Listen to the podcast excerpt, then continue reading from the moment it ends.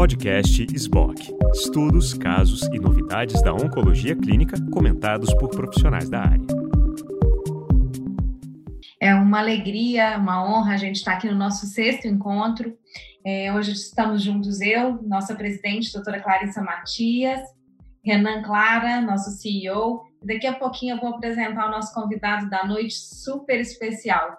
Vou passar a palavra primeiro para a Clarissa, depois para o Renan e depois eu quero fazer uma palavra sobre o nosso convidado da noite.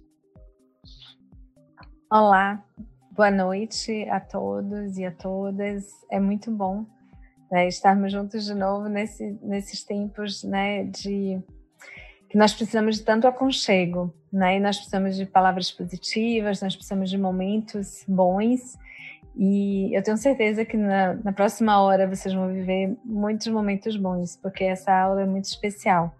Então, é, parabenizar já de antemão ao nosso palestrante, parabenizar a Rinan, porque a gente joga, ele pega e tudo com maestria, e a Angélica, porque assim esse programa realmente é, é muito querido, né, para nossos corações.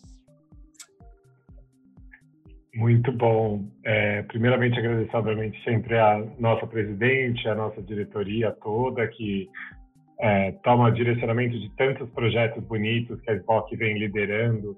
E esse é mais um deles e se tornou a, a, um dos mais famosos, né? É, nessa fase da pandemia. Então, agradecer essa oportunidade e o tanto que a gente tem aprendido discutido juntos. E nada mais legal do que falar sobre coisas boas, então, a gente já vem tra trabalhando diversas questões bem profundas é, do ser humano e agora a gente vai tra trabalhar uma questão profunda, mas que pode ser muito leve na nossa vida, que é a felicidade. Então, Angélica, obrigado por estarmos aqui. Obrigada a você, Renan. Vai ser, tenho certeza que vai ser uma delícia. Hoje a gente vai ter a honra de contar com o Dr. Carlos José, que é membro da Sociedade Brasileira de Oncologia Clínica e que participou da formação de vários de nós oncologistas. Carlos é, foi chefe da residência do INCA, foi responsável pela oncologia do Instituto Nacional de Câncer por muitos anos. Eu tive a honra, a felicidade de tê-lo nessa liderança, sempre conduzindo as discussões de uma maneira leve, trazendo felicidade mesmo nesse desafio que é a condução do paciente oncológico. Bom, para ele eu trouxe, para ele, para todos nós, eu trouxe uma poesia que termina com uma pergunta, pontos de vistas diferentes, para passar a bola para ele. A Arte de Ser Feliz, de Cecília Meirelles. É pequenininho. Houve um tempo em que minha janela se abria sobre uma cidade que parecia ser feita de giz. Perto da janela havia um pequeno jardim, quase seco. Era uma época de estiagem, de terra esfarelada, e o jardim parecia morto. Mas todas as manhãs vinha um pobre com um balde e, em silêncio, ia tirando com a mão umas gotas de água sobre as plantas. Não era uma rega, era uma espécie de aspersão ritual para que o jardim não morresse. E eu olhava para as plantas, para o homem, para as gotas que caíam de seus dedos magros e meu coração ficava completamente feliz. Às vezes abro a janela e encontro o jasmineiro em flor, Outras vezes encontro nuvens. Avisto, visto crianças que vão para a escola, pardais que pulam pelo muro, gatos que abrem e fecham os olhos sonhando com pardais. Borboletas brancas, duas a duas, como refletidas no espelho do ar. Marimbondos que sempre me parecem personagens de Lope de Vega. Às vezes um galo canta, às vezes um avião passa. Tudo está certo, no seu lugar, cumprindo seu destino. E eu me sinto completamente feliz mas quando falo dessas pequenas felicidades certas que estão diante de cada janela, uns dizem que essas coisas não existem, outros que só existem diante das minhas janelas, e outros, finalmente, que é preciso aprender a olhar para poder vê-las assim. Bom, é para aprender a olhar que a gente tem a honra de contar hoje com o Dr. Carlos José para falar para a gente sobre felicidade baseada em evidência. Obrigada, Carlos, é uma grande alegria revê-lo hoje nessa travessia tão dolorosa que tem sido para tanta gente e escutar suas palavras de acolhimento. Ah, gente, olha, muito obrigado. Eu realmente estou muito feliz de estar aqui é, com os meus pares, né? É, gente que milita nessa nesse oceano de dor, né? Que é a oncologia. Eu acho que esse contraponto de falar sobre felicidade é algo que é muito importante, né? E, e nada como uh, um poema que menciona a, a ideia do, do, do jardineiro, né? Porque o jardineiro é uma figura muito importante nessa discussão de temas sobre felicidade. Eu queria saber se eu vou poder compartilhar uma tela para ir passando. Uh, não está habilitado para eu para eu compartilhar a tela. Já tentei aqui, mas assim que habilitar eu eu abro aqui. Ah, já, já, já. Foi. Então, foi. Vocês estão vendo? Vocês estão sim, vendo sim. a tela compartilhada? Sim. Então? Sim, sim, estamos. Eu é que não estou vendo. Deixa eu só a gente deve estar à direita do seu monitor. Geralmente não vai à direita do monitor. Eu estou vendo vocês, mas eu não estou vendo os meus slides. Na verdade, ele abriu, ele deve ter aberto uma tela paralela para você, Carlos. Ah. Ah. Vocês estão vendo agora? Sim.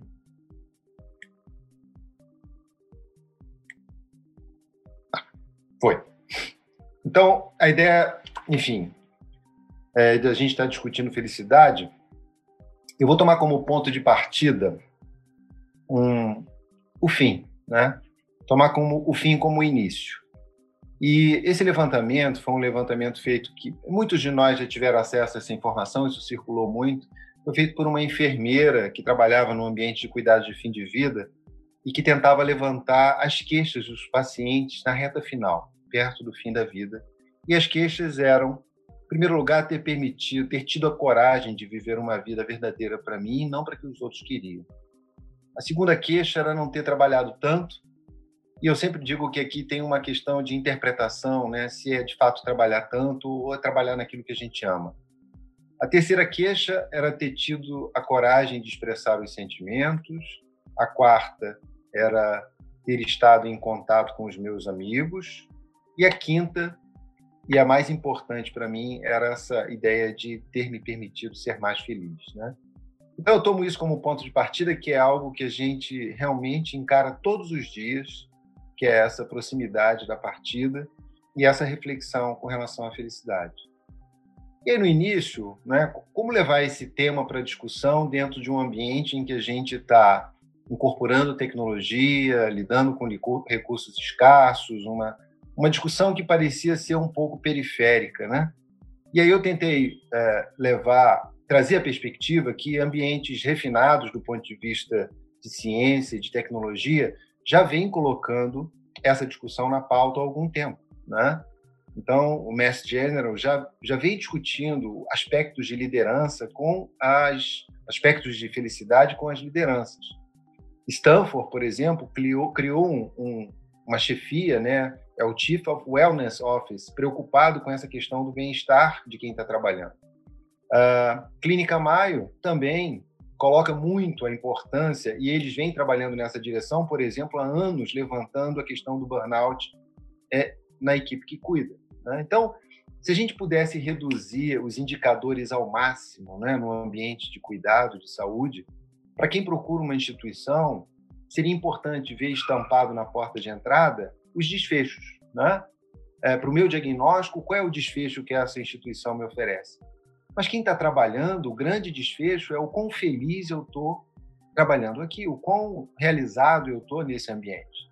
Né? Porque, de fato, essa questão, a felicidade, é o principal desfecho na nossa vida, mesmo que a gente às vezes não esteja percebendo tudo que a gente está fazendo vai nessa direção a nossa motivação, de fato, vai nessa direção. Ainda que a gente se perca muitas vezes no caminho, isso é muito importante. E isso é tão importante que a Organização das Nações Unidas parou para discutir isso. E, e, a primeira grande reunião desse tema foi em 2011, se eu não me engano, em que é, parou-se para se discutir o bem-estar como um elemento para definir políticas públicas. Né? Então, é, tudo que se faz na realidade tem esse objetivo, né, de buscar o bem-estar das pessoas. É, eles começaram a fazer levantamentos, né? E eu vou listar aqui uma sequência desses levantamentos que tinha uma ferramenta que extraía a percepção de bem-estar dos diversos ambientes, diversos países. E aqui eu chamo a atenção o fato do Brasil, nesse segundo levantamento de fato, esse é o segundo levantamento, o Brasil está em 24º lugar e a Alemanha em 26º.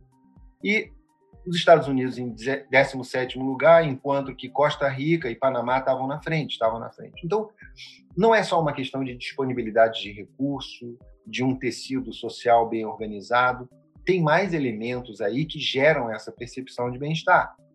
E aí, se a gente, a gente olhar, uh, esses relatórios são anuais, eles vêm saindo de maneira anual e sempre eles abordam um tema muito importante relacionado ao bem-estar, coisas que vão desde a infância e adolescência, o uso de mídia, por exemplo, e o último relatório desse ano, que saiu né, pré-pandemia, de fato, saiu no dia 20 de março, a coisa estava começando, ele já estava pronto antes, ele veio abordando a questão do ambiente, né? Como é importante uma percepção de bem-estar coletiva.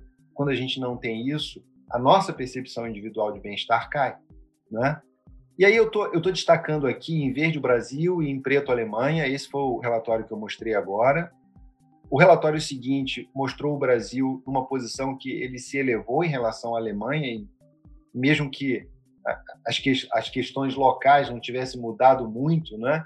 A gente percebe essa, esse distanciamento, até que teve uma virada, né? Eu sempre brinco que essa virada da Alemanha sobre o Brasil foi depois daquele 7 a 1, mas é, o fato é que, é, de lá para cá, o que vem acontecendo nos relatórios subsequentes é que o Brasil vem caindo nessa percepção de bem-estar. Nosso ambiente ele vem é, tendo uma, uma, avaliação de bem-estar que vem declinando. Né? Esse é o relatório do ano passado. Estava a Alemanha lá em 17º lugar e o Brasil em 32º lugar. É, o, o, relatório desse ano, que saiu em março, sempre sai no dia 20 de março, que é o Dia Mundial da Felicidade, que foi definido. O Brasil continua em 32 lugar e a Alemanha em 17 lugar. Então, é, o que está acontecendo? O que, que tem nessa equação que permite essa percepção de bem-estar que vem em queda no nosso caso? Primeiro, obviamente, uma crise econômica. Né? É, o produto per capita ele, ele ele vem caindo, ele, enfim, teve uma crise econômica, mas também dimensões como percepção de corrupção entram nessa equação, né? percepção de liberdade de escolha é outro elemento importante. Então, esse tema de qual ferramenta utilizar para extrair a percepção de bem-estar é um tema inesgotável, mas é a mesma ferramenta que vem sendo utilizada. Então, dá para a gente ter uma ideia de que o ambiente está sofrendo influências nessas dimensões e a nossa percepção de bem-estar vem caindo. Né? Isso é um artigo publicado no Lancet em 2016, tentando correlacionar essa, essa ideia de bem-estar e saúde. Né? Eu acho que a gente já discutiu muito a questão do lifespan, ou seja, o quanto se vive. Né? A gente já mudou esse tema para uma questão de health span, ou seja, o quanto de tempo a gente tem saudável. Né? Mas eu acho que a gente precisa progredir essa discussão para uma, uma dimensão que fosse talvez o happy span né? O quão, qual é a nossa percepção de bem-estar ao longo dessa nossa vida. Então, dia 20 de março ficou definido. Existem países, eu não estou defendendo de longe essa ideia, mas países que estão criando ministérios de bem-estar. Né? Eu acho que, na realidade, todos os ministérios, todas as políticas públicas, elas são voltadas exatamente para esse desfecho. E, e quando a gente para para pensar, do que, que a gente está falando? Né? Se a gente olha, é claro que vai ter uma nuance, né, dependendo da perspectiva histórica e cultural. Mas quando você olha, por exemplo, para a visão taoísta, a felicidade tinha muito a ver com um alinhamento com a natureza. E aí não é só a gente perceber que a gente faz parte da natureza, mas também entender a nossa própria natureza, quais as nossas potências, quais os nossos limites, e estar tá alinhado com isso é importante para a percepção de bem-estar. Aristóteles colocava a prática do bem como um caminho para a felicidade. Né? Mahavira colocava violência como um impedimento para a felicidade. E dentro da concepção budista, por exemplo, a felicidade é uma espécie de liberação do sofrimento, né? e que você consegue isso através de um treinamento da mente. Então, independente dessa, dessa, dessa perspectiva, né? qual é a definição, o que, que é isso exatamente, e se a gente olhar um, uma ideia do Ikigai, que eu acho muito interessante, que é um conceito japonês, que é um espaço da vida onde vai se encontrar a nossa vocação, a nossa paixão, a nossa missão e a nossa profissão. Quando esse espaço é encontrado, né, e, e, falar para uma, uma audiência de profissionais de saúde, é, aqui existe um viés de seleção, né? Eu acho que a gente veio já insistindo porque acreditava que isso era uma missão, acreditando que isso podia se encaixar com uma profissão, a percepção de propósito que a gente tem quando a gente executa as nossas tarefas. Então, esse é um espaço que eles chamam de Ikigai. Quando você encontra seu Ikigai, a tua vida flui de uma maneira em que o bem-estar se expressa e que os resultados daquilo que você faz, eles são uma, uma roda de esperança, na realidade. Você gera bons resultados, aquilo te motiva e você segue em frente assim. Isso é o Ikigai. Né? É, e existem estudos que depois eu vou mostrar relacionando isso, inclusive com, com eventos de saúde. É esse espaço na vida onde se encontram esses elementos. Uma perspectiva mais contemporânea, isso é o Paul Dolan, que é um economista que escreve muito sobre o tema, ele fala que felicidade são, é o somatório das experiências de prazer e de propósito que a gente tem ao longo da vida, né? E a ideia é a gente, o que, que existe na realidade por trás dessa percepção, né? O que, que existe é, do ponto de vista científico que a gente tenta olhar e entender esse processo? Então, acha-se que possa existir um set point. Esse set point dessa percepção de bem-estar é algo que tem um componente genético e a gente herda isso. É como se fosse um pêndulo em que a gente tivesse uma experiência positiva e esse pêndulo subisse na percepção, mas ele depois ele tende a cair. Ou quando a gente tem uma experiência negativa e o pêndulo vai e aí depois ele retorna para o mesmo lugar ao longo do tempo. Então, existe um componente genético nessa história. Mas o interessante, que eu acho que eu acho que, que vale a pena a gente direcionar a nossa, nossa atenção, é porque esse componente acredita que seja 50% dessa nossa percepção. 10% depende do ambiente. E aí você entende por que países com ambientes mais uh, diversos um do outro, em tese, mais favoráveis para a percepção de bem-estar, não necessariamente influenciam essa percepção da população, porque 10% depende do ambiente. E o grande espaço, eu acho, de manobra são esses 40%. 40% está na nossa mão. 40% está exatamente naquela atitude que a Angélica chamou a atenção, de uma atitude de jardineiro. E é por isso que depois a figura do jardineiro em termos de felicidade, ela é muito importante. Então, no pós-guerra, quando tinha uma demanda enorme de tratar estresse pós-traumático, não tinha disponibilidade de uma psiquiatra, número de psiquiatras e teve um movimento da psicologia clínica surgindo e logo foi muito interessante porque mais do que tra tratar o estresse pós-traumático, eles perceberam que tinha um espaço para poder é, favorecer o florescimento das pessoas. Né? Essa é a origem da psicologia positiva. E Seligman foi um dos precursores e cunhou essa expressão, que é o PERMA, que vem de emoção positiva, positive emotion, engajamento, relacionamentos, meaning, significado e accomplishment, as entregas que a gente faz. Se a gente estiver atento a essas dimensões, a nossa chance, a nossa percepção de bem-estar aumenta. Então, aqui é, a questão da, do engajamento, né, dos relacionamentos, e é interessante que em Boston teve uma coorte também que durante muito tempo foi acompanhada, que eram os garotos pequenos de Boston, que foram é, acompanhados algumas gerações, na realidade. É uma coorte de, acho que mais de 70 anos de acompanhamento. E eles viram que um dos elementos mais importantes e que diferia nessa percepção de bem-estar era a nossa capacidade de estabelecer e manter relacionamento. O significado, né? É, entender que existe um significado naquilo que a gente faz e, acima de tudo, a nossa capacidade de transformar a realidade.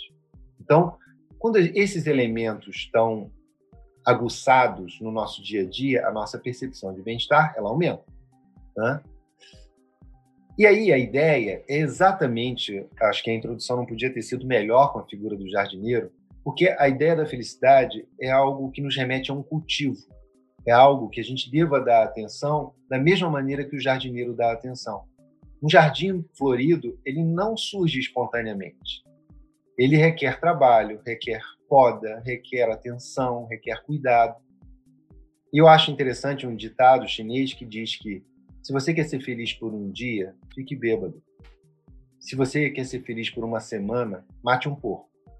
Se você quer ser feliz por um mês, se case. Mas se você quer ser feliz a vida inteira, seja um jardineiro. Então a ideia de que esse é um jardim que a gente deve dar atenção, e se essa atenção não for dada, a gente perde a oportunidade, e aqueles 40% é exatamente o espaço de manobra de, eu diria, um jardineiro. E a ideia é a gente estar tá trazendo para a nossa plateia, que adora uma evidência científica, os dados de que como é que isso funciona? Como é que isso funciona? Então, Framingham, né? A gente viu muita evidência gerada nas coortes de Framingham de risco cardiovascular, de obesidade, história familiar, enfim. Mas Framingham também estudava felicidade e o British Medical Journal publicou dados relativos a isso. Como é que era a dinâmica de disseminação da felicidade naquele ambiente? Então eles rastrearam, eles mapearam essa, aferiram essa percepção de bem-estar e mapearam isso de modo que eles identificavam clusters de, de percepção de bem-estar maior ou menor. E acompanharam aquilo durante anos. E, e, analisaram esse fenômeno, como é que a felicidade ela se disseminava. E o que, que eles viram? Existe uma co coisa meio óbvia, né? Que é assim, se eu convivo com uma pessoa de um humor desafiador, isso vai ser um desgaste, isso vai ser um custo emocional. Imagina um chefe que todo dia está naquela nuvem negra que chega. Então você já tem que preparar uma reserva de humor para lidar com aquilo, né? Mas o que eles viram de interessante foi ela, existe um fenômeno de rede de disseminação. Então, se eu convivo com uma pessoa que é notadamente tem uma percepção de bem-estar apurado, a minha chance em conviver com ela ao longo do tempo de ir nessa direção é maior. E a chance de alguém que convive comigo, mesmo sem conhecer ela, também é maior. Então existe uma, uma espécie de disseminação, uma espécie de contágio, né? É uma, é uma, às vezes a gente fica pensando, a gente fica olhando para o outro e vendo assim, puxa vida, o que eu posso fazer para ele ser mais feliz, para melhorar essa percepção de bem-estar? Na realidade é cuidando da gente, é cuidando do nosso jardim, porque isso de alguma maneira vai influenciar o nosso ambiente ao redor. Hoje em dia se dá muita importância. Eu falei agora da questão da chefia, mas os líderes que estimulam essa percepção de bem-estar, eles aumentam a, o rendimento da equipe, a produtividade sobe. Né? Então, isso é muito importante, até por esse aspecto. Né? Um outro elemento importante é isso. Ah, você está falando que está tá discutindo essa questão da felicidade porque você não perdeu a sua saúde. Né? E aí, é essa questão. Eu tenho saúde porque eu sou feliz ou eu, tenho, eu sou feliz porque eu tenho saúde? E o que, que as evidências mostram?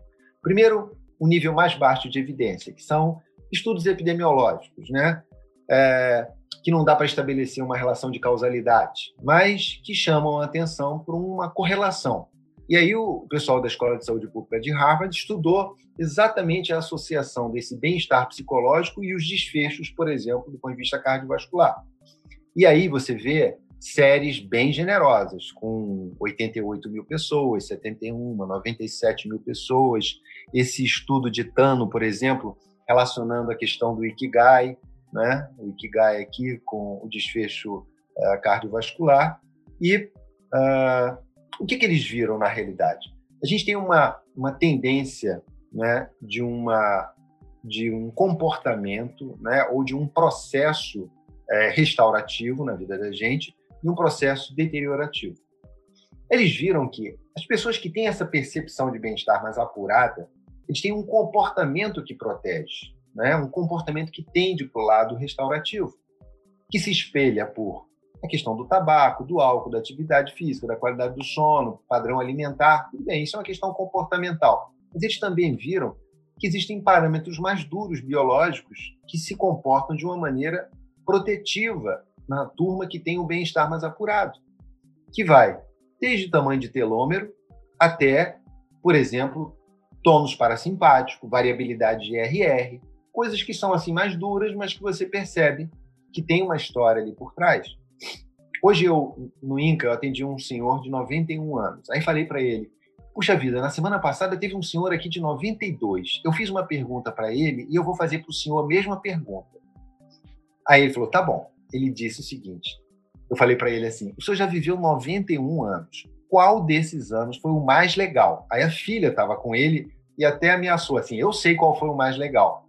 Ele não demorou muito para responder. Ele falou: é o que eu estou vivendo. E foi exatamente a mesma resposta do senhorzinho de 92 que eu tinha atendido. essa percepção de estar presente onde ele está, daquilo que é, de ser aquilo que satisfaz, é um elemento muito importante. Então, é, eu, eu, acho que assim essa questão do comportamento relacionada à nossa percepção de bem-estar, é, ela é importante, mas também tem coisas que vão além disso.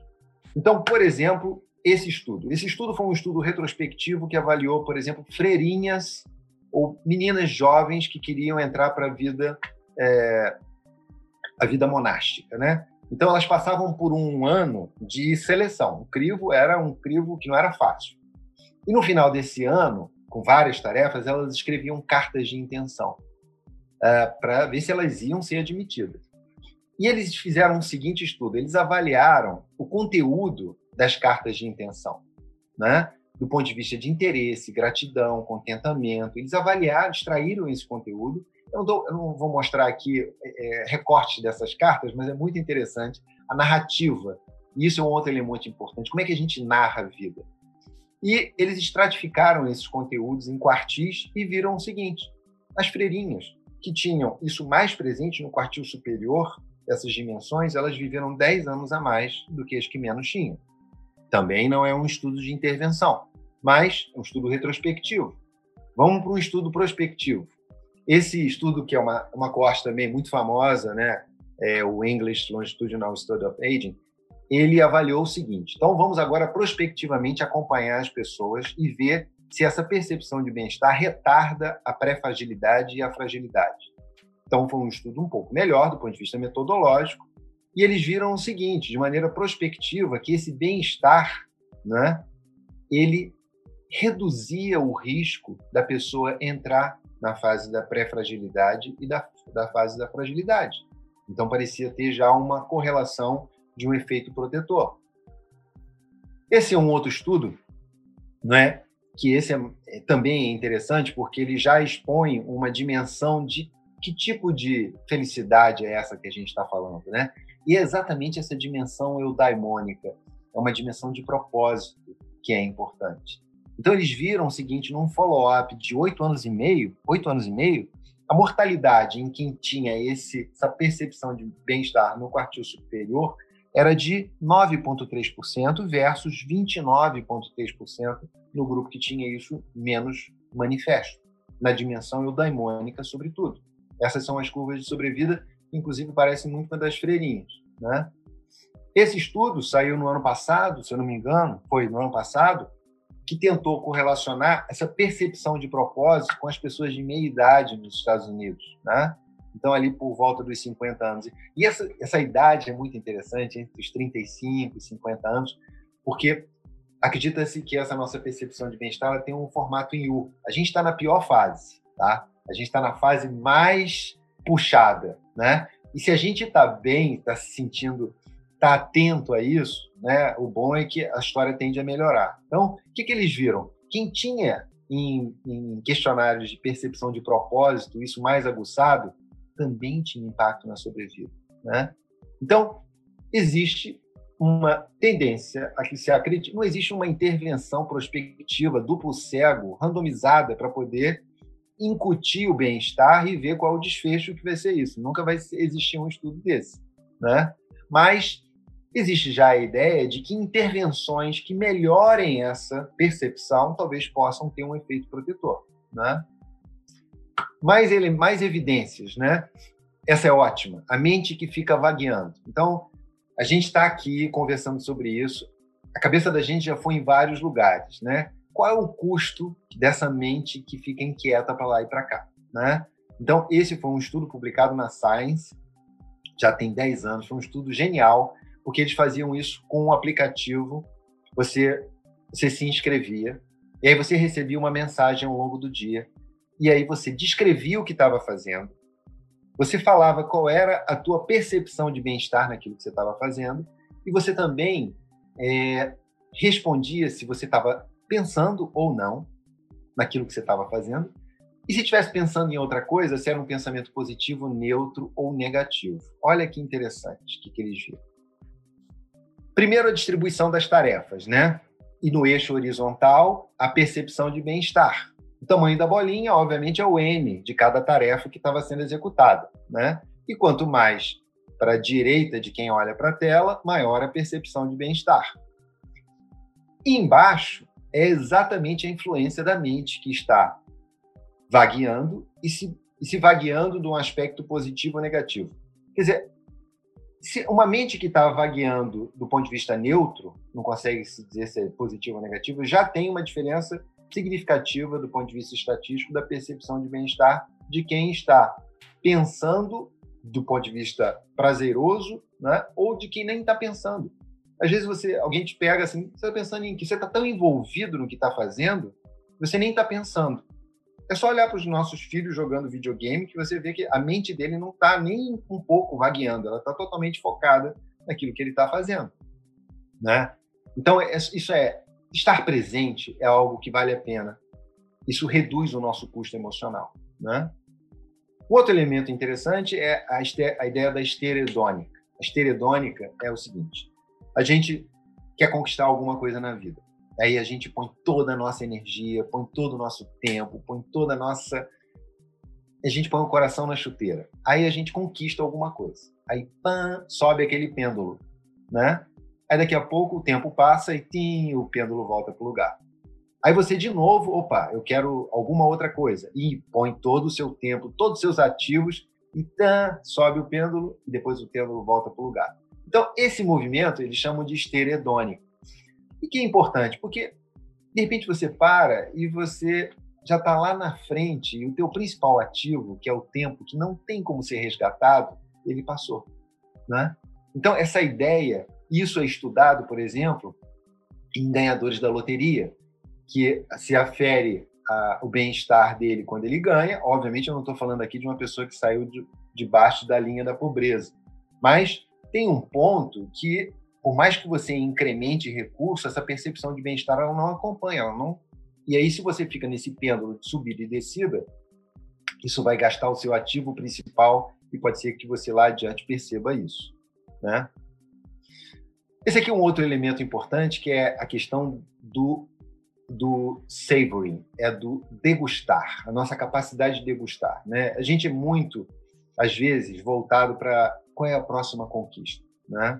Então, às vezes, você obtém um bom resultado e você nem degusta aquilo, você não tem nem a oportunidade de saborear aquela coisa, você já está pensando na próxima etapa. Então, isso também é importante, porque isso tá, é um reflexo da tua mente que não está presente naquilo que você está fazendo. Um outro elemento interessante é a questão das escolhas, né? Então, é, não tem nenhuma questão de gênero aqui, por favor, mas isso é uma cena que a escolha realmente ela chama a atenção a gente, a gente acredita-se que a gente funciona em dois, dois grandes grupos: o grupo dos maximizadores e o grupo dos satisfeitos. O grupo do satisfeito não é que ele se contente com qualquer coisa, mas ele tem um sarrafo. Ele coloca lá a barra do sarrafo dele e se ele atinge aquele ponto, ele está satisfeito. Os maximizadores não. Os maximizadores eles querem sempre fazer a melhor escolha, a escolha ótima, aquele ponto da curva que não dá mais para subir. Como é que eles estudaram isso? Na Universidade de Colômbia, eles acompanharam um grupo, uma turma de MBA, e eles avaliaram lá os, os maquinizadores os satisfeitos, e depois, dois anos depois da formatura, eles foram revisitar as pessoas e viram que os satisfeitos estavam com um salário 20% abaixo dos maximizadores. E todos os maximizadores queriam trocar de emprego. Né? Então, essa, existem também outros estudos com, em shopping mesmo, que você vai submetendo a pessoa a várias escolhas, escolhas, escolhas, escolhas, e depois elas são colocadas para resolver tarefas. E você vê que o rendimento delas cai muito. Então, não é uma atitude passiva que se contenta com tudo, mas a maximização excessiva é algo que tem um custo. Né?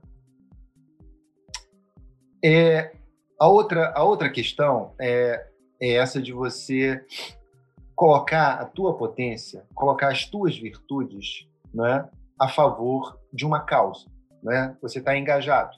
Então, o uso das virtudes para algo que vai além de si mesmo é algo que aumenta a nossa percepção de bem-estar.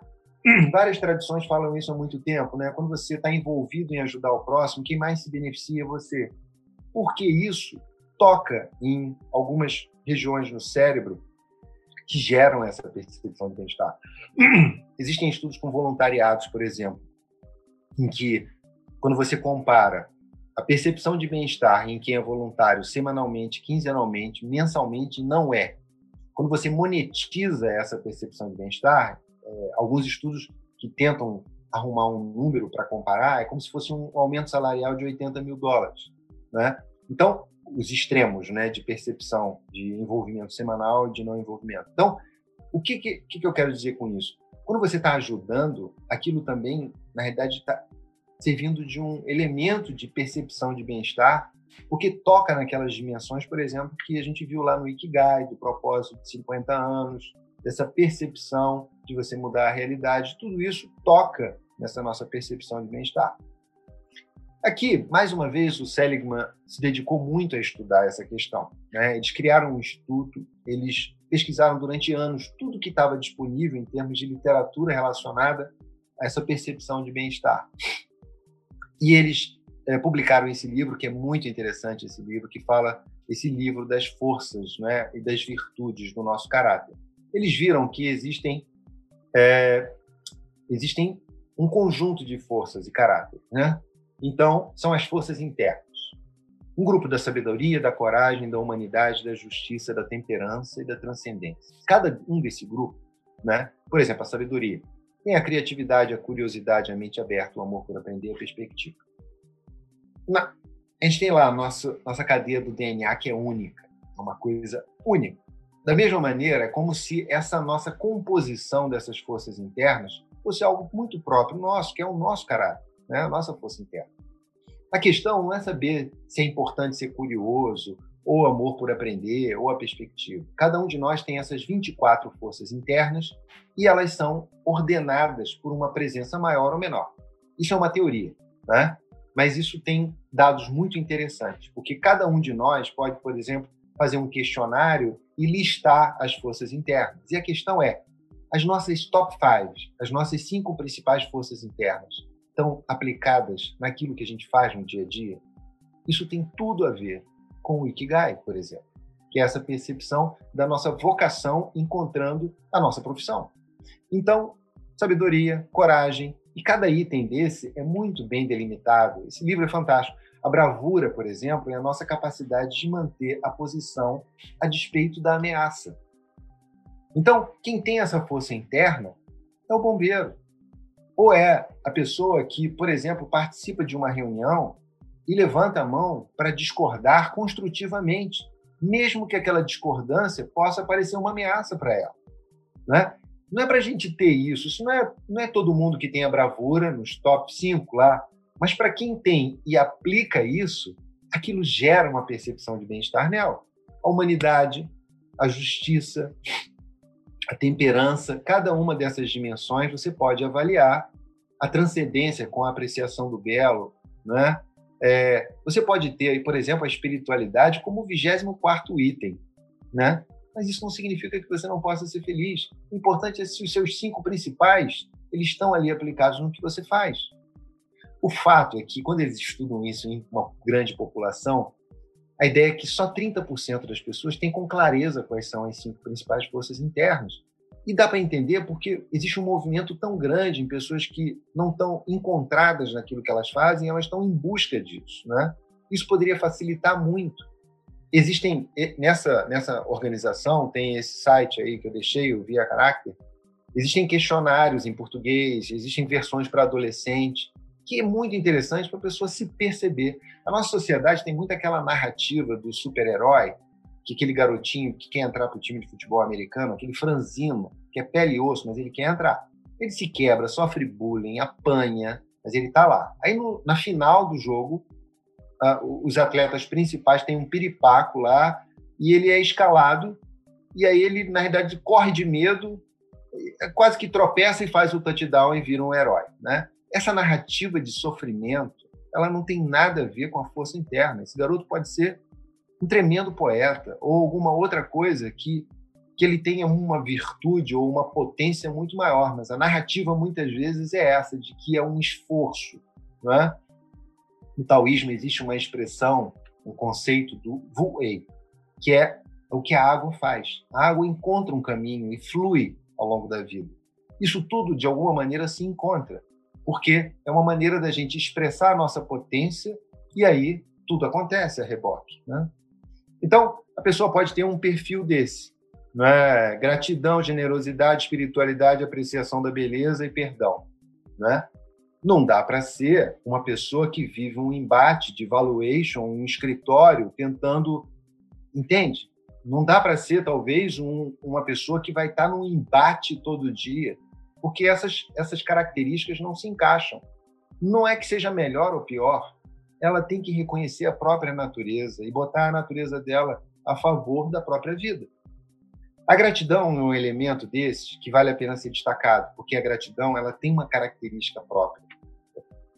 A gratidão ela merece, é como se fosse um, um adubo especial nessa história. Né? Como é que se estuda isso? Eles fizeram esse estudo randomizado, e esse sim, foi randomizado e prospectivo, em que aleatorizou as pessoas em três grupos. Um grupo delas, no final do dia, anotava reclamações. Ela assumia uma atitude e ia reclamar, voluntariamente reclamar. A segunda ia, o segundo grupo ia anotar coisas que vinham na memória dela. E o terceiro ia agradecer. Mas agradecer, mesmo que ela não tivesse nada para agradecer, ela ia arrumar alguma coisa para agradecer, né? Nem que fosse a percepção de não ter nada por agradecer, ela era tão crítica que ela estava agradecendo pelo senso crítico dela. Mas essa atitude de agradecimento era o elemento a ser variável, a variável a ser é, aferida. E o que, que eles viram? O grupo que, se, que agradecia tinha uma percepção de bem-estar, que era ferida, obviamente, por uma ferramenta qualquer, que não só durava durante o experimento, mas como ela se persistia durante mais tempo. Por quê? Essa gratidão ativa uma regiões específicas do cérebro da gente que vale a pena a gente cultivar Vale a pena a gente ensinar para os filhos que, olha só, eu sei que você tem muita coisa para reclamar, mas você vai se dar bem se você começar a agradecer pelo que você tem por agradecer. E a gente sempre tem. A gente pode criar um diário de agradecimento em tudo que a gente faz na vida. Né?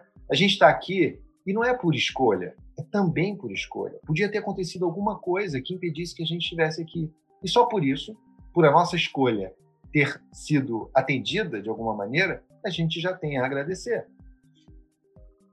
Um elemento que eu acho muito importante, talvez um dos eixos estruturantes mais importantes, é a questão da meditação. A meditação, coitada, ela está muito desgastada, né? é um nome que andou muito uh, ligado e protegido, e, e eu sou um afeito a isso, mas eu acho que no nosso ambiente, falar de religião sempre vai ter um estanque, né? porque nós, todos nós não temos a mesma. Então, quando a gente começa a falar, a gente vai segmentar.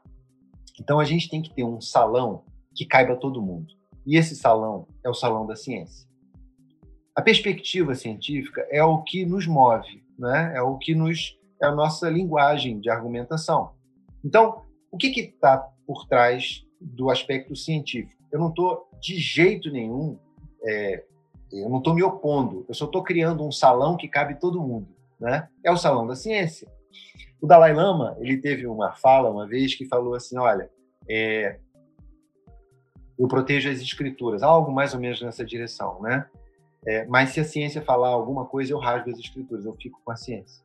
Esse olhar, que é um olhar aberto, é um olhar que admite a, o contraponto, é uma característica muito importante dessa percepção de bem-estar. O que, que a ciência, por exemplo, fala desse tipo específico de práticas de meditação. Primeiro, que existe uma correlação com zonas específicas do cérebro, que não só são ativadas na ressonância funcional, mas que também parecem ser hipertrofiadas.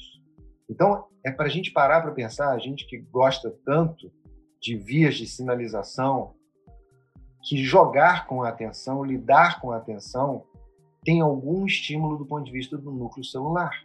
E tem outros elementos também, que só mexendo com a atenção a gente pode interferir. Então, o controle da atenção, a regulação da emoção e essa percepção de si mesmo, autoconhecimento, autopercepção, ajuda a gente se regular melhor na vida. Essa prática, no início, existe uma, uma espécie de esforço, mas já não é de hoje que se fala, não tem nenhuma novidade nisso que está sendo dito, porque mente sã e corpo são já é dito há muito tempo. Então, se a gente resolver ir para a academia uma vez a cada dois meses, o que a gente vai colher vai ser um, uma boa musculatura dolorida e nenhum benefício. Então, esse esforço inicial da gente botar a roda para girar, ele é importante. E a gente vê isso, por exemplo, na atitude alimentar, na atitude, na, na atividade física e da mesma maneira que a prática contemplativa. Então, no início, a gente pô, tem que marcar o tempo, eu tenho que reservar, conseguir um tempo para mim, e são 20 minutos, 20 minutos parece uma eternidade, tudo mais. Mas com o tempo, a mente começa a vaguear menos. E depois você consegue perceber que dá para praticar fazendo tudo, inclusive agora. Porque vocês, por exemplo, do ponto de vista da atenção plena, vocês estão olhando para mim, então estão ali fazendo um esforço para manter a atenção. Mas não está no campo de atenção de vocês a posição da perna direita. Agora até está. Mas vocês conseguem continuar me ouvindo sabendo onde a perna direita está. E o contato da cadeira, e o braço esquerdo. E vocês terem uma percepção plena de vocês mesmos, de nós mesmos, e continuar direcionando a atenção. Isso de trazer a nossa atenção para o presente momento é um treino. E esse treino gera benefício. Por exemplo, a gente gosta de um modelo animal. Então vamos lá. Então, esse estudo foi muito interessante, publicado na Nature, que fez o seguinte: ele infectou uma região do cérebro do animal de experimentação. Isso aqui, obviamente, graças a Deus, os modelos eles são só modelos, então a gente pode falar sem medo de estar tá querendo defender a verdade, mas o que, que ele fez? Receptores ativados por drogas desenhadas. Infectou e estimulou a zona da recompensa desses animais. E foi e implantou tumores nessa população. E o que, que aconteceu? O tamanho dos tumores na parte de cima de quem não era estimulado e dos ratinhos que eram estimulados abaixo. Então, essa zona da recompensa, a gente fala muito de que o estresse é prejudicial. Todo mundo aqui já teve uma epigastralgia, uma dor de cabeça pelo estresse. Será que a gente consegue reverter isso com o bem-estar, é, proteger? É, é, a, a, grande pergunta é essa, né? Quando você olha para as zonas azuis, para as blue zones, as pessoas são mais felizes e vivem mais, têm menos desfechos negativos em saúde, têm menos Alzheimer, estão vivas e ativas durante mais tempo. A gente precisa observar isso, né? Então, tem um elemento ali de que realmente a zona de recompensa ativada parece ter um efeito imunológico que o tumor é menor. A meditação gerando, por exemplo, uma mente que vagueia menos. Se a gente viu lá atrás que a mente que vagueia tem um custo emocional, a gente começa a meditar, a mente vagueia menos, provavelmente isso repercute positivamente. Esse aqui, então, então é bem interessante, né? Porque a gente fala de epigenética, Bessa, né? E olha o que acontece com uma pessoa que tem mais experiência depois de um dia de prática. Um dia, o nível das deacetilases muda. Então, é possível que a gente tenha mecanismos de fato que protejam a nossa saúde quando uma mente sã pode repercutir num corpo são, né? Então, isso tudo aqui não é verdade. Isso tudo aqui é para provocar e, e, a gente olhar que existem avenidas para isso. Né? Essa atitude de uma mente aberta, uma mente de principiante, uma mente que não reage, uma mente que está pronta para ouvir o contraditório, é algo que repercute positivamente para a gente. Né?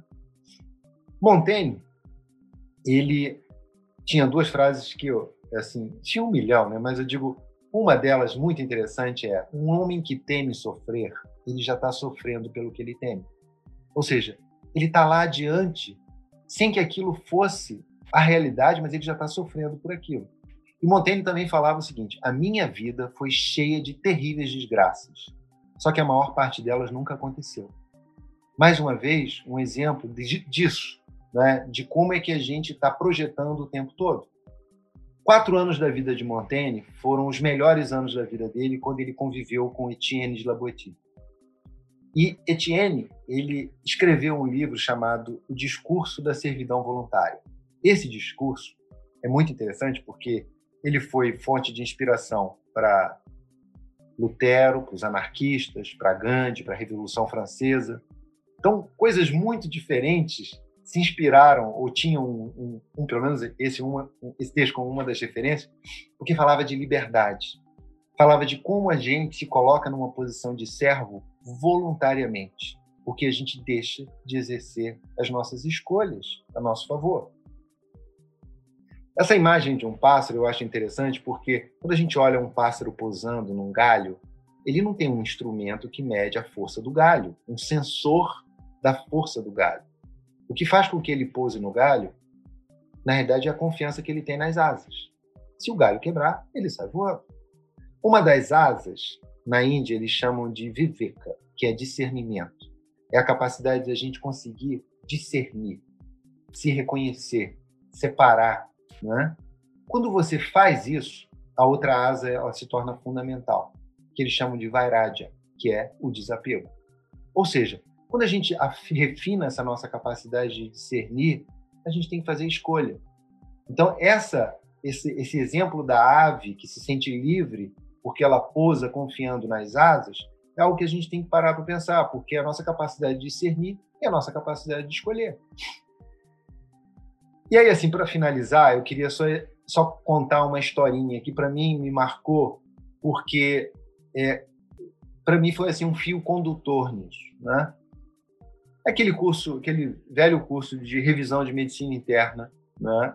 Muito bom, por sinal, recomendo que tem em Harvard, tem vários dele, mas esse em especial foi o que eu fiz, então é o que eu posso falar. Então a gente chega lá e começa a perceber assim coisas que eu estava lá para ver drogas novas, novas evidências e tudo mais, e aí estava se discutindo um monte de coisa que para mim foi uma, uma grata surpresa. Discutindo, por exemplo, qual é o impacto de uma técnica contemplativa no risco de você evoluir com uma demência. E aí estava gente falando de meditação e um cara, um Nobel do outro lado, falando sobre. Assim, o cara tinha descrito os mecanismos e tinha um diálogo, existia um diálogo ali. Eu acho que o mais importante seria isso.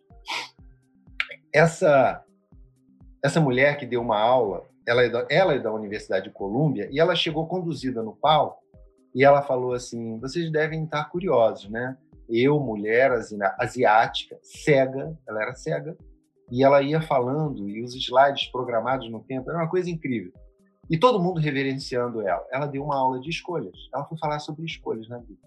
Ali eu acho que pegou por acaso, quem está saindo de costa, é, andando, é o Sanjeev Chopra, que é o irmão do Deepak Chopra, que na época era o Dean lá da, do curso. E aí ele é hepatologista, mas ele falou o seguinte, isso me chamou muita atenção.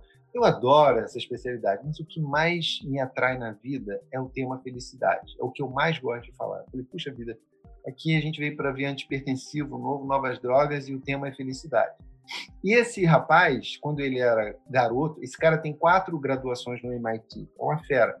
Ele que quando foi um dos garotos que fez o código do que hoje é o e-mail que a gente tanto usa, né?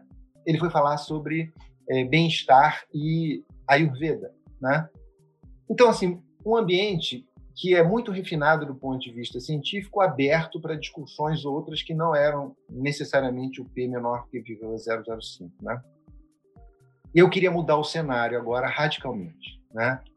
Essa aqui é a aldeia dos Iwalapit. Inclusive, isso, infelizmente, está na, na, na, ordem do dia, né? Pelo infortúnio do Aritana ter morrido. O Aritona era cacique dessa aldeia que eu tive lá em 2015. Vou passar uma semana e, entender um pouco, do ponto de vista etnográfico, como é que é o cuidado da saúde, nisso que é um dos, dos, dos eixos da formação da nossa sociedade, né? Então tem a matriz negra, a matriz europeia e a matriz que estava aqui, que são os índios. E foi muito interessante, porque eu fui para lá porque eu conheci o Pajé Sapaim, que é era um figuraça, ele já faleceu. É, e foi muito interessante essa interação né, com o Sapaim, com a Aritana, de ouvir de Aritana coisas incríveis, né? ouvir ele falar de créditos de carbono. A gente realmente perdeu uma liderança muito importante nessa história. É, uh, ele tinha parentes que faziam direito na UNB, ou seja, ele percebia exatamente a necessidade de se crescer, né? de se evoluir, de se aprimorar e o dilema de manter as culturas. Ah, o Xingu é um dos maiores complexos linguísticos do planeta. Os Iwalapit eles estavam praticamente extintos, né? E hoje já consegue reunir um grupo. E, e o Aritana é o cacique dessa aldeia de todo o Alto Xingu. E aí foi muito interessante conversar com o Aritana e ouvir dele que era uma coisa mais ou menos assim, que cada índio tem uma natureza, né? E que se essa natureza não é respeitada, o índio não é feliz. Então, assim, lá do, da, da coisa mais refinada de Boston até a essa cultura bem raiz, o tema felicidade estava presente. No nosso dia a dia, em que eu diria que a morte talvez seja a nossa melhor companheira para esse tema da felicidade ser, ser de fato é, vir à tona, porque a qualquer momento pode ser o nosso último dia. Então, a gente que fica envolvido nisso tudo deveria ter um, uma coisa escrita no espelho de manhã que pudesse estar falando isso, que a gente possa aprender como se fosse viver para sempre, mas viver cada dia como se fosse o último. E para finalizar, isso não é um koan, mas é só uma reflexão, né? Uma frase de Voltaire que falava isso, né? Que ele escolheu ser feliz porque ser feliz fazia bem para a saúde, mas ao mesmo tempo uma de George Orwell que, que o homem só pode ser feliz quando ele não assume que o objetivo principal da, da vida dele é ser feliz, né? Então eu queria fechar com isso e agradecer muito a oportunidade da gente estar colocando esse tema em pauta. Né? Esse tema brota do nosso dia a dia, da nossa realidade, e que a gente não seja atento para que no final a gente não, esteja essa, não tenha essa como uma das principais queixas da vida da gente, que a gente faça isso agora. Então é isso, gente. Muito obrigado.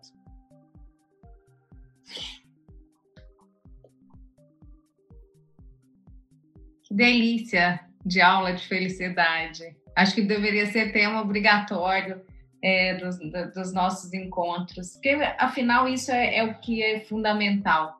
Como tentando traçar um paralelo do, da frase final do George Orwell, a gente não colocar isso como meta, mas a gente perceber ao longo do caminho, né? Que aí vem um pouquinho de Minas Gerais aí, Carlos José. A felicidade se encontra nas horinhas de descuido, né? O nosso querido e gigante Guimarães Rosa. É o que todos nós estamos nesse momento com tanta saudade, do descuido do abraço, ser tão feliz, todo mundo cheio de saudade de abraçar. Então, eu queria agora te abraçar, porque foi uma delícia essa, essa, esse profundo, essa profundeza que foi a evidência científica, assim, mas a gente tocando no que realmente é fundamental para todos nós. Delícia, obrigada. Vou deixar a palavra para o Renan, para a Clarice. A gente já tem uma hora, passou voando, né? Foi tão agradável. Verdade. Renan, Clá. Uh, não, chefa primeiro, por favor. Então, tô meio sem palavras, né? Eu até me emocionei em alguns momentos. Assim, eu acho que esse tema é muito, muito caro para mim. Quando eu estava planejando meu doutorado, eu propus para a Universidade Federal da Bahia fazer uma, uma tese que era a gente media até uma escala de Seligman de otimismo e aí a gente media para saber se aquelas pacientes que tinham uma visão mais otimista da vida, se elas tinham menos efeito colateral da químio. E, e aí falaram que era muito cabeça para fazendo uma outra coisa.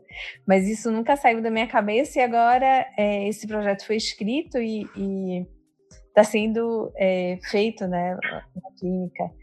E é um projeto muito querido. A gente não está usando a escala de, de CELI, mas está usando uma escala de resiliência.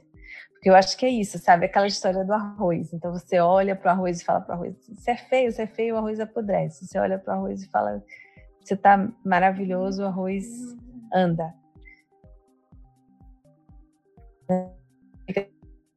Então, isso assim, só agradecer. Eu acho que provavelmente não vamos ter perguntas e passar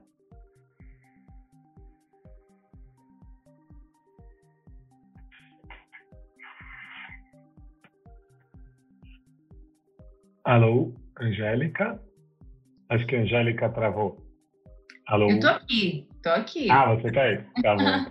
a, gente teve, a gente não tem perguntas, eu tenho uma perguntinha depois, mas a gente tem dezenas de comentários positivos, viu, Carlos? Além da audiência que se manteve altíssima o tempo todo, né? Ninguém saiu. Ficou, conseguiu de fato prender a nossa atenção. Renan, quer Uh, bom, obrigado, Carlos. É, acho que fico feliz até que parte da equipe da SBOC está aqui, então é, não só a, minha equipe de trabalho está aqui, você falar de propósito, você falar de impacto, a gente conversa isso semanalmente, né? O quanto a gente consegue impactar junto com a nossa diretoria na vida das pessoas, isso é muito legal, fico muito feliz. É, aproveitar antes de só passar a minha consideração, é, quem tiver interesse, por favor, mande as perguntas aqui no bate-papo, no Q&A, ou quem tiver pelo Facebook, a nosso, nossa equipe manda direto para a doutora Angélica também. É, uma das coisas que me chamou muita atenção do que você falou, Carlos, duas coisas que me chamaram muita atenção, uma logo no começo e uma agora no final, quando você falou dos índios, é, em 2018 eu também tive a oportunidade de passar um momento com uma tribo indígena e foi muito interessante porque o pajé me disse que cada índio é filho de um ser da natureza. Então, um é filho do fogo, um é filho da água, e cada um tem uma função dentro do grupo e dentro da sua, da sua sociedade. E que o pajé, por ele mesmo, apesar de todos os poderes que ele tinha, ele não poderia pedir a chuva, porque ele não era filho das águas. Ele tinha que pedir ajuda daqueles que eram filhos das águas, porque se não tivesse chuva, não teria colheita. Então, uma das coisas que eu achei mais bonitas foi quando ele disse, tinha uma criança passando e ele pediu para a criança mostrar para gente uma das danças dentro de uma área lá focada, que era estrita para dança, para mostrar como era a dança daquela criança para, a, para o seu Deus, para solicitar algo ao seu Deus. E enquanto a criança dançava, imagina aquelas coisas nós é, branquelos morrendo de preocupação de interferir na vida da, da, daquela comunidade. E ele falou, ele virou e disse assim: felicidade, meus jovens. Estava é, com dois amigos. Assim, felicidade, meus jovens. É, você poder saber que você precisa do outro para conseguir seus objetivos. Eu achei isso tão bonito, que era uma criança e, e, você falando da comunidade indígena, parece que eles têm isso projetado dentro da, da vida deles, né? E essa essa questão fazer um comentário trazer um pouquinho mais de experiência, porque para mim foi muito rico e acho que isso é, é muito bonito. Foram só dois dias, eu não tive a oportunidade de ficar como você, mas é impressionante como outras sociedades nos mostram o quanto ainda temos a aprender. Né? Então, te pediria um, um, um, comentário mais sobre essa experiência. E uma outra coisa, eu sou um estudioso ávido de hinduísmo, e você falou uma das coisas que tem nos Shastras, que são os textos antigos do hinduísmo, você, quando você mostrou aquele gráfico dos 10% circunstância, o controle pessoal e a genética, e foi muito engraçado porque nos Shastras o hinduísmo diz assim: olha, dois terços da sua vida está de mas tem um terço, e esse um terço está nas suas mãos. Você é capaz de fazer milagres com esse um terço. E aí eu estava olhando um terço, 33%, olhando você aqui, controle 40%.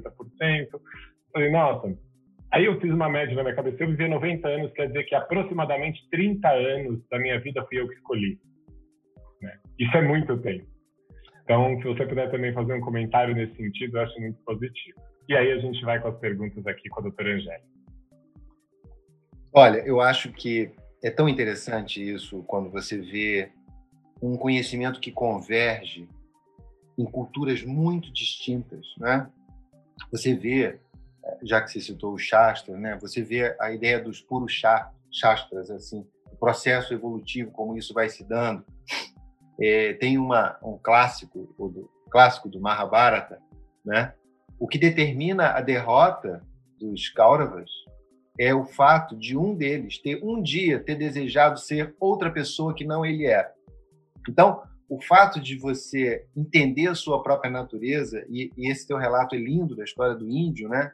Que está que tá realmente alinhado com o, o, conceito do Ikigai do japonês, né?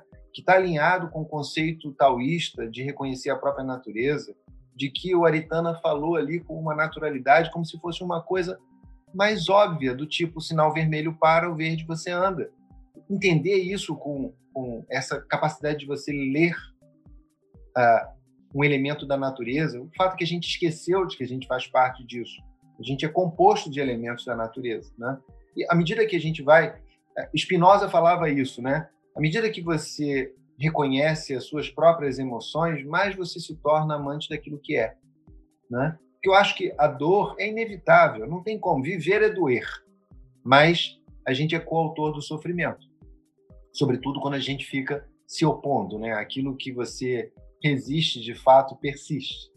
Então, eu acho que tudo, eu acho interessante isso, quando você olha culturas distintas, tempos diferentes, isolamento, distância geográfica. Caramba, tem um fio condutor ali que parece que faz sentido, né? E que a gente está numa perspectiva temporal muito curta, né? O que, que é os nossos, sei lá, 100 anos de vida, né? Diante de todo o processo evolutivo de que a gente vem, vem fazendo parte, né? Então, assim, é, é, eu acho que é, esses dois exemplos né, que você trouxe da história do, do, do índio é, é, mostram muito isso. É uma capacidade de você ler a natureza, é uma capacidade de você se reconhecer e, se reconhecendo, você expressar a tua potência plenamente na vida. E aí a coisa flui, né? É, usando um pouco a expressão do Dharma, né? Quando você encontra o seu Dharma, o Dharma é como se fosse o leito do rio. Ele protege aquele aquele fluxo, né? As coisas fluem naturalmente, né? A coisa deixa de ser um, um sofrimento e passa a ser uma espécie de estímulo, uma espécie de desafio. E você lida com aquilo ao invés de sofrer com aquilo.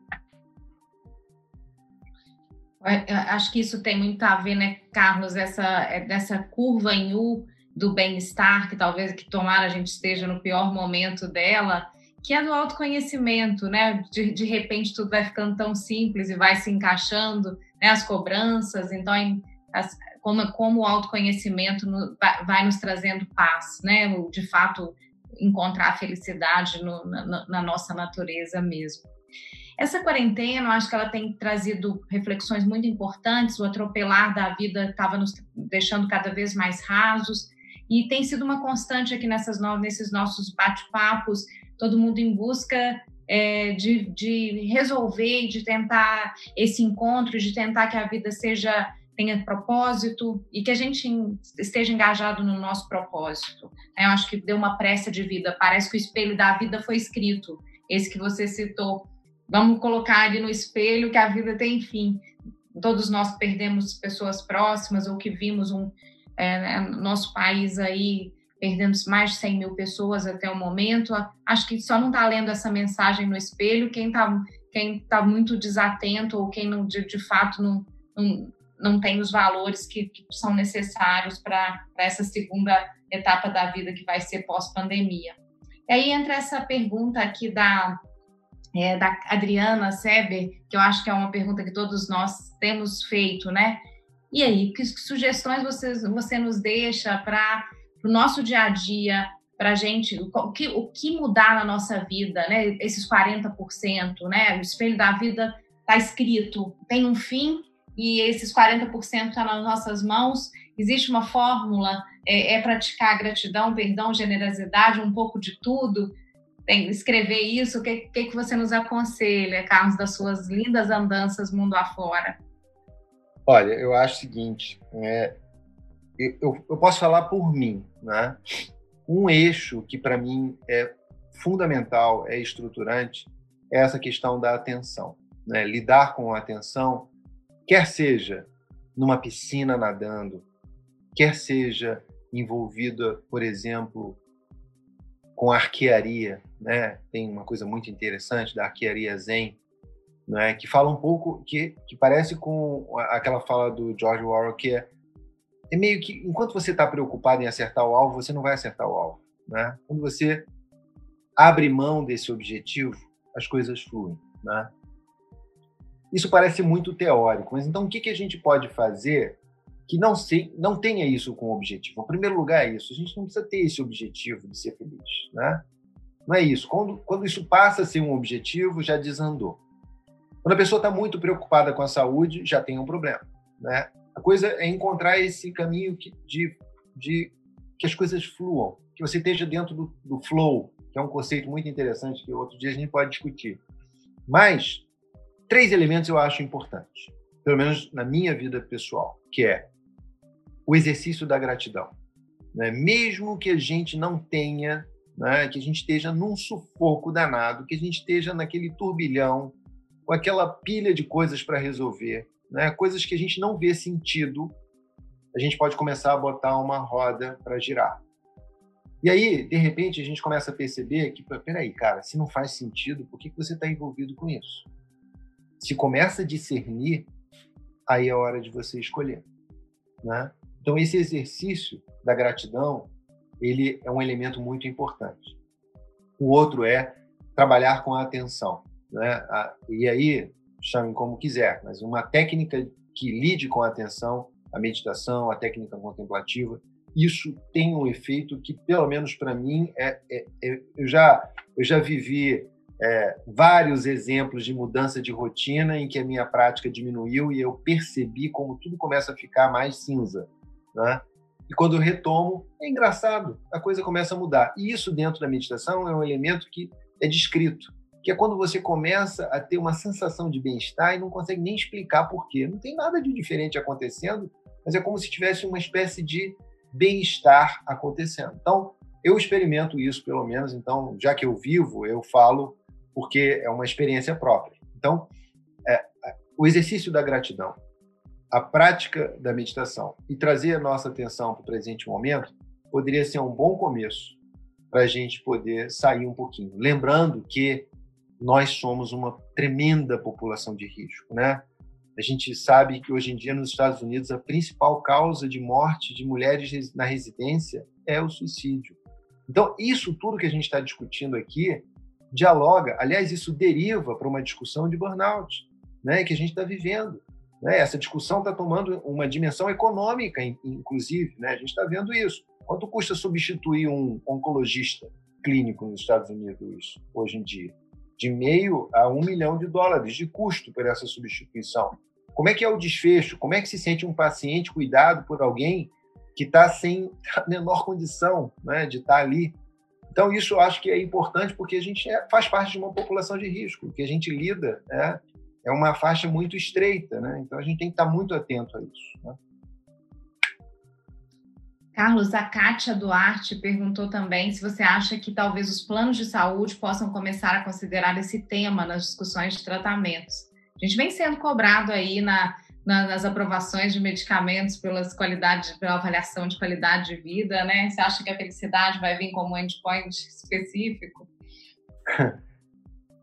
e talvez, talvez, né? Essa percepção de bem-estar, ela, ela, como jardineiro, né? Como a ideia de um jardim que deva ser cultivado ao longo da vida inteira.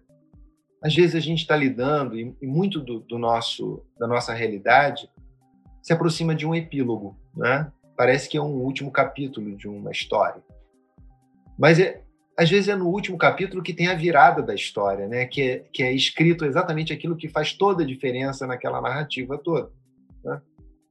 Eu acho que a gente, a gente ainda talvez careça um pouco de evidência científica, mas, por exemplo, a ASCO ela reconheceu que a, a, as recomendações da Sociedade de Oncologia Integrativa, por exemplo, de todas as evidências, nível 1A de evidência de meditação em termos de impacto de qualidade de vida, depressão e ansiedade dos pacientes.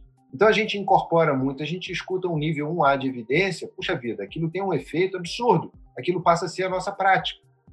Mas o que, que de fato a gente talvez esteja defendendo como algo que não seja farmacológico, mas que faça diferença para o bem-estar, para a ansiedade, para a depressão das pessoas.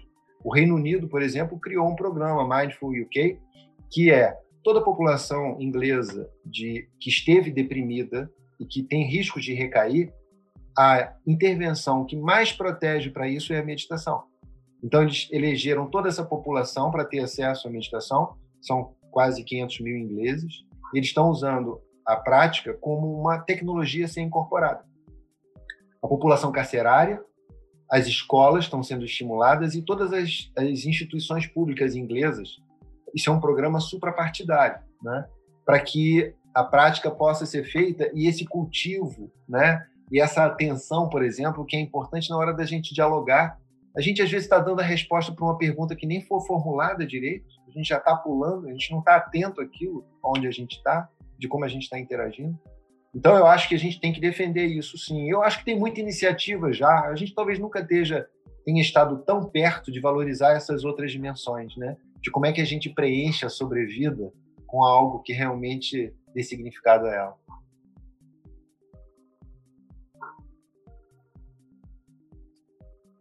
Alguns comentários também que acho que valem ser lidos. Maria Cecília Matias a maioria dos estudos que chegam para mudar conduta em oncologia acabam só considerando a qualidade de vida como endpoint secundário. No entanto, aumentar a sobrevida global não significa aumentar o bem-estar do paciente. Para mim, um grande desafio da oncologia é ir além do ganho farmacológico. Legal. Viviane Jesus tem aprendido sobre a importância da gratidão, de como é transformador para nossas vidas. Foi ótimo ver esse tema reforçado para a obtenção da felicidade. Seria uma pergunta, mas nem precisei fazer porque foi mencionado com muita ênfase. Essa, essa dica já vai para essa, essa é fácil de incorporar. Aliás, fácil não, né? Mas é, acho que, que é transformadora e é uma disciplina muito, muito interessante que eu pretendo levar. Tem vários outros comentários de parabéns, mas a gente já passou um pouquinho do horário. A gente precisa terminar por volta de uma hora, a gente já está com uma hora e quinze. Vou passar para o Renan, depois para a Clarissa. Infelizmente, a gente vai ter que acabar essa deliciosa é, aula, esse aprendizado profundo sobre felicidade. Renan? Bom, Carlos, muitíssimo obrigado. É, em nome da equipe da SBOC, que depois vai transformar todo esse material em podcast, fico super feliz de poder estar aqui e compartilhando com vocês e aprendendo um montão com você. Muitíssimo obrigado em nome de toda a equipe da SBOC.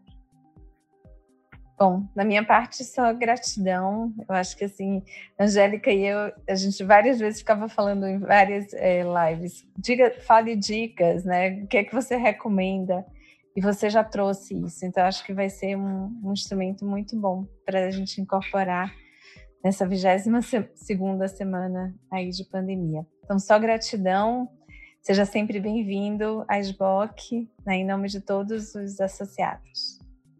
Ah, gente, eu queria agradecer muito a oportunidade, foi ótimo estar aqui com vocês. Eu tinha falado antes assim, que queria parabenizar vocês, a sua gestão. Eu falei que eu, eu, eu acho bem legal, eu me sinto representado onde, por, por vocês aí. E eu acho que a gente é, é isso, é olhar para o espelho de manhã, imaginar que aquilo pode ser o último dia, então vamos deixar de mimimi e, e ser feliz. Gratidão. Gratidão, gratidão por esse momento, Carlos. Gratidão por, por, você ter feito parte da minha história, de tantos outros oncologistas. E aí, e hoje, com certeza, você transformou o pensamento de vários. Somos gratos. É, levaremos daqui gratidão, a intenção do perdão, generosidade e a preservação de beleza. Eu acho que são, acho que foram as grandes lições desse dia. Eu e Clarissa adoramos os take home messages, como boas oncologistas. E meditação, e lembrar que o, o tem uma, uma, um canal com o The Rose. Então, assim, vocês estão vendo, nível 1 de evidência, vamos lá, né? Recomendar para os pacientes. Né, e vamos que vamos. Obrigada, Carlos. Se cuide, se cuide. Muito obrigada a todos pela participação. Quase 100 pessoas o tempo todo. É muito bom fazer essa travessia desse momento desafiador junto com você.